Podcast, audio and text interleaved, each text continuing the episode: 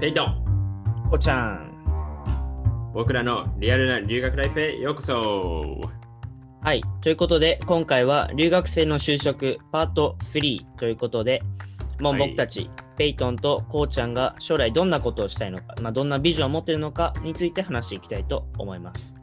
パート1とパート2をまだ聞いてないよって方は、ぜひそちらも聞いてきてください。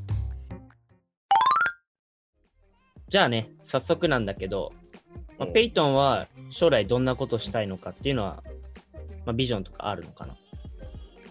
一応キャリアとしては教員になること。おまあそもそも今はね、教育学部うん。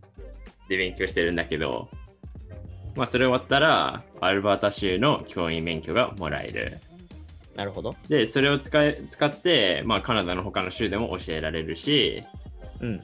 なんならね、1年生の時にね、教育キャリアフェア行ったの、大学主催の。はいはいはい。その時にね、あの、まあ、転職エージェントみたいな形で、あのカナダの教員をオーストラリアとかイギリスうん。に送る、なんかそういうプログラムがあるの。えまあ、それもね、ワーホリ使ってやるって感じなんだけど、ー、うん。あの、まあ、日本、日本もね、ワーホリ提携あるわけだし、そのイギリスとオーストラリアと。だから、多分俺でもできんのかなって。だから、もしかしたらカナダじゃなくてオーストラリアとかイギリスで教えてるかもしれないし、はいはいはい。まあ、なんなら、な理系教員の需要っていうのは、オーストラリアとかイギリスの方が高いの、カナダより。だから、そこでも就職とか移住の可能性あるなっていうのは見てる。なるほど。じゃあ結構今はとりあえず大学卒業したら、まあ、海外で教員として働くことを考えてるってこと、そうだね。でも、まあ、もちろんに日本も全然ありだし、うん、特にインターナショナルスクールとかはいはいはい。だったら、まあ、そもそもね、僕が小学校、中学校、インターナショナルスクール出身ってこともあって、まあ、そそこに戻って教えるのも全然ありだし、ああ、なるほどね。うん。確かにそれも面白いかも。で、あの、何カナダのカリキュラムうん。を採用した日本の学校っていうのもあって、うん。まあ、最近そこでね、仕事する機会あったんだけど、でそういう学校でも教えられる機会も出てくるかもしれないし、うん。なるほどね。なんかね、その、日本の高校卒業資格と、そのカナダの高校卒業資格両方もらえるっていうプログラムがある学校で、はいはい。東京の、そこで教えるのもめっちゃありだなって 思いましたね。あちなみにその科目はさ、何を教えるあ、えっ、とね、今のその大学で勉強してるのは数学と日本語教育。なんだけど、カナダの教員免許ってね、学年と教科の制限がないの。ああ、なるほど。これ意外とね、いろんな人に言うと驚くの。だって日本ってさ、小小学校と、まあ、中学校の何々か、高校の何々かって、細かく分けられてるじゃん、その教員免許も。はいはいはい。でもカナダだったら、学校に言われれば、その、大学で勉強してない 分野を教えることだってあるし、えそういうところは結構柔軟になってる。だからなんならさ、社会も結構お興味持ってるから、ー、うん。社会も教えたいなっては密かに思ってる。まあ、小学校とかのレベルならね、全然教えられるんじゃない？多分。うん。まあでも小学校教えたいとはあんま思わないやあ、。そうなんだ。だってさ、あれってほら全教科教えないといけないじゃん。ああ、まあ、そうかそうか。一人が全部で教えるかう。ん。高高学年、まあ小学校高学年でも英語だったらさ、文法とか教えるのめんどくさくない？若干。まあまあ、確かに。あるまあで程度できてるも俺もその塾で日本人に対して英語教えてるから、まあそんなもんか言うて。あ、でも、それが30人ぐらいいるから。さあさあ、そっかそっかそっかそっか。それ、30人分のライティング見るのちょっと、ちょっとめんどくさいな。で、他のだって、ね、問題もあるしさ、その、他の教科のそう採点とかもあるもんな。でそれだけじゃなくて、もうクララス内のさ、その問題とかもあるじゃん、いろんないじめだったりさ、その喧嘩だったりもあるから。そういうのも全部小学校教えるの、思い、やっぱ大変だな。まあそうだね。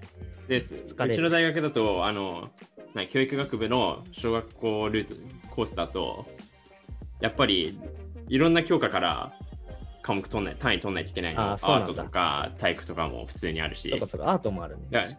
そう、アートとかもね、教えないといけないの。それ向いてないなって絶対自分で思ってるから。ミュージックとか。なるほどな。あと、フランス、あ、フランス語はさすがに分かんなくていいか。でも、まあ、小学校は、まあそもそもね、カナダの小学校行ってないから、うん。現地のね。そこわかんない上でその環境に入るのってね、ちょっと大丈夫なのかなって正直思っちゃう。確かに。まあでも、えその教員免許をもらって、いろんな選択肢はあるよっていうのは少しずついろいろ調べてるし、まあそれ考えると、やっぱモチベーションも上がる、その大学の勉強で。うん俺は教員になるために勉強してるんだっていうね、その志が出て出てくるから、結構テスト勉強とかも頑張れるって日々実感してます。おじゃあ結構もうクリアだね。ビジョン的には。割となんか、ああしてこうしてっていうの結構いやでもね、意外とさ、先生ってさ、教える生徒さんに対してさ、やっぱり進路指導とかも入ってくるわけじゃん。他のね、カウンセリング的なのも入ってる。だからそう考えたらさ、やっぱり社会人経験も必要なのかなって多少思ったりする。ああ、いや、あった方がいいと思うよ、そりゃ。うん。逆に教員の問題点だからね、社会経験がないのに、そうそうそうそ結構社会のことを教えたりしてるから、う。うん。中には生徒、でもなんか疑問を持つ人とかも多いからさ、最近は。うんやっぱそういう先生もね、なんだかんだ言って多いよ、そのカナダは。セカンドキャリアティーチャーとか。うん。一回大学行って、就職して、また教員になるために大学戻って、そこから教員になる。ああ、なるほど。うん。アメリカとかカナダは結構、日本より多いかなって、よく見るかなって思う。えだから、それ考えたら、日本で新卒で一回就職しといた方がいいのかなっていうのも思ったりしちゃー、まあいろいろ選択肢があってね、う。うん。まあでももちろん最終的な目標は、やっぱ教員になることですね。いいですね。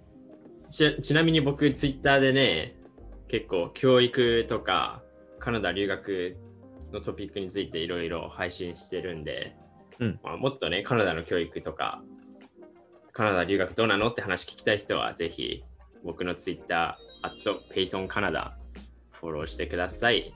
お願いします。お願いします。じゃあ、こうちゃんはどうなの？なんか、そう、そうだなんかあるの？なんかあんまり話してないからさ、話してないっこうちゃんていうか、の将来のこと。僕将来のことはね、いや、多少考えてるけど、あんまりまだね、まあ、考えてないというか、決めたくないって感じなんだよね、どちらかというと。考えたその嫌だ、あの、逃げてるわけじゃなくて、まあ、あえて別に決めたくないという感じ。なんか、うんまあ、結構僕はなんか、まあ、自分で言うのなんだけど、割となんか幅広く結構何でもできるのね、割と。それなりには、現状ね、うん今。うんだからこそ、なんか今、これだって決めちゃうと、なんかすごいもったいない気がするの、自分でも。ああ、だから選択肢を広げるためにいろいろ勉強してるって形か。そうまあ、勉強もあるし、いろんなこう経験をこう、今のうちにして、そこからまあ決めたいなっていう、まあ、スタンスだから、あんまりね、その、まあ、これだっていうふうに決めるっていうのはあんま向いてないかな、自分でも思ってるから。うん。結構秋っぽい。いし、正直。すぐ飽きちゃうから、うん。あ、決めてもどうせ続かないのよ、そのモチベーションあんまり。そうね。そう。だから、まあ、あんまり決まってないよね、僕は。でさ、まあ、その、うんこれをさ、よく大学の友達に言うのね、その、こういう話になると。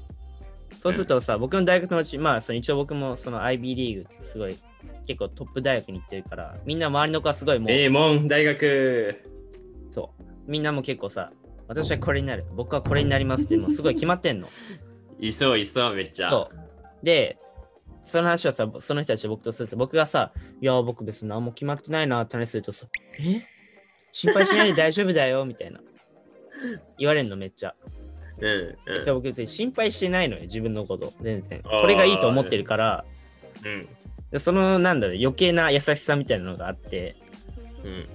で、逆に思うのは別に僕はそういうのはさ、あんま周囲を、周りはあんま気にしないから、別に、そこでこうなんか、うわ、やばい、焦焦らないとみたいなのないから、結構気楽にね、いけるんだけど、うんうんうんまあ、逆に多分その慣れてない人そういう結構周りが周りに結構流されやすいというかああれやってるんだ、あこれやってるんだうわ私どうしようみたいなタイプの人だだと多分そういう環境にいるとすごい疲れるっていうかうわあの子はもうあんな決まってんのやばいの私なんかや決めないとっていう風になっちゃう人もまあ多いとは思うのね。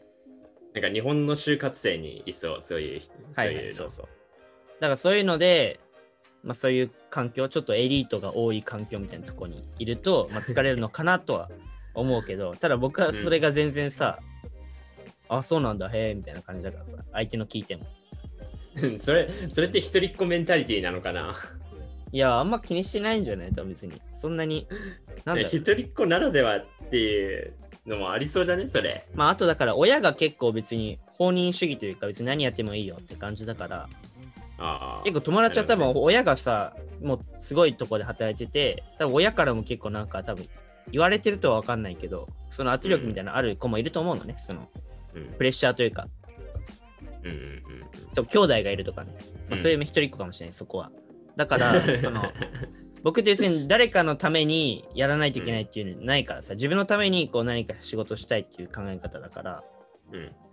だからこそ僕はこう自分がすごい楽しめてワクワクできて、本当に自分が好きなことをやりたいなっていうのは仕事としてはね、本当抽象的だけど、うん。いや、それが軸だから僕の楽しいことをやってて、秋っぽいからこそね、常にワクワクして、エクサイティングな仕事をしたいっていう僕はあるから、そうだね。まあ現状まだまあ僕大学の、まあ、これから2年生になるとこだけど、そうだよね。俺は3年になるけど。まあいろんな経験をしてね、まあそこは絞れていけたらなとは思いますけどね。まあこのままいったらただのなあなんだ人間になるからさ、僕は多分。フリーターになっちゃうよ。そう。だから、まあね、ある程度やっぱ考えて、だからこそ自分でね、いろんな環境に飛び込んで、いろんな経験をして、本当に自分何やりたいんだろうっていうのは常に考えるようには、まあしてるけどね。実際何にな挑るかはまだ戦挑戦が怖くないっていうのは素晴らしいと思まあ、挑戦は、まあ、怖いっちゃ怖いけどね、別に。なんていうの？挑戦怖いけど、やるって感じ。う。怖がりはするよ、それはね。でも結構自分でプレッシャーかけるの得意だから、ああ。それでやるって。うん。まあだから、まあ、結果的に僕の将来は何も決まってないけど、うん。別にだからといって、本当になんか、チャランポランってわけではなく、ちゃんと考えてるよね。少し。基盤はある、ベースはある、その、うん。決まってるから、あともちろんはそこの、そのインターンとかやってたもんね。まあそうだね、それもまあ一応やってたけど、だからそれを、だからベースは一応決まってるからさ、その上でその何をやっていくかみたいなところだから、まあこれからね、いろいろ経験しながら、あそこは僕も、このラジオと共にね、見つけていきたいなと思います。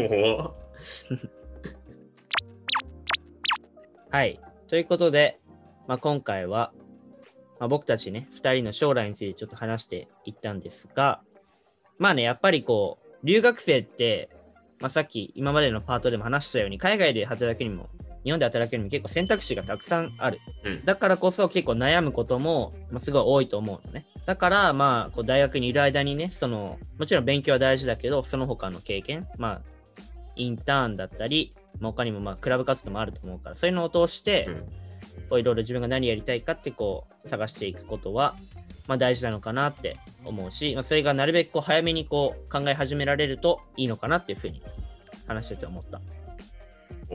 まあ、あとそれにプラスして、さっきの僕のちょっと話で出た、その、たださ、周りにはやっぱもう決まってる人いるからさ、これやりたいって。そういう人たちはやっぱ多いから、まあそういう人たちとずっと比べてると、いいプレッシャーになる時もあるけど、すごい余計に疲れちゃう時もあるから、まあそういう時はね、まあ私は私の道があるって信じて、こう、周りと比べすぎずに、うんこう自分で、自分のペースで進路を考えていくっていうのも大事かなって思います。まあ、名門大学に入る日本人ってやっぱ世界変えるぞみたいな意気込みで入ってる人とかもね多いけど、まあまあそうだね。まだ決まってないっていう人も全然勉強頑張って志を高くすれば入れるから そういうところはね入る前に絶対決まってないといけないってことはないからまああくまでまだ学生だからな。そうなんだよねでまあもちろんいろいろね変わることもあるしもしかしたら俺がね今後教員になりたくないっていうまあそうだよね。のも出てくるかもしれないし、うんなんならまあでも常に考えていくことは重要かなって思いますはい。ということで、もし今回のエピソード面白いと思っていただけたら、ぜひ僕たちの Twitter、アットマーク、ペイトンコーちゃんをフォローしてください。概要欄にリンクが貼ってあります。質問や取り上げてほしい話題がありましたら、ぜひ DM で送ってください。お待ちしております。それではまた次回お会いしましょ Alright, take care and have a rich week. う。バイバーイ。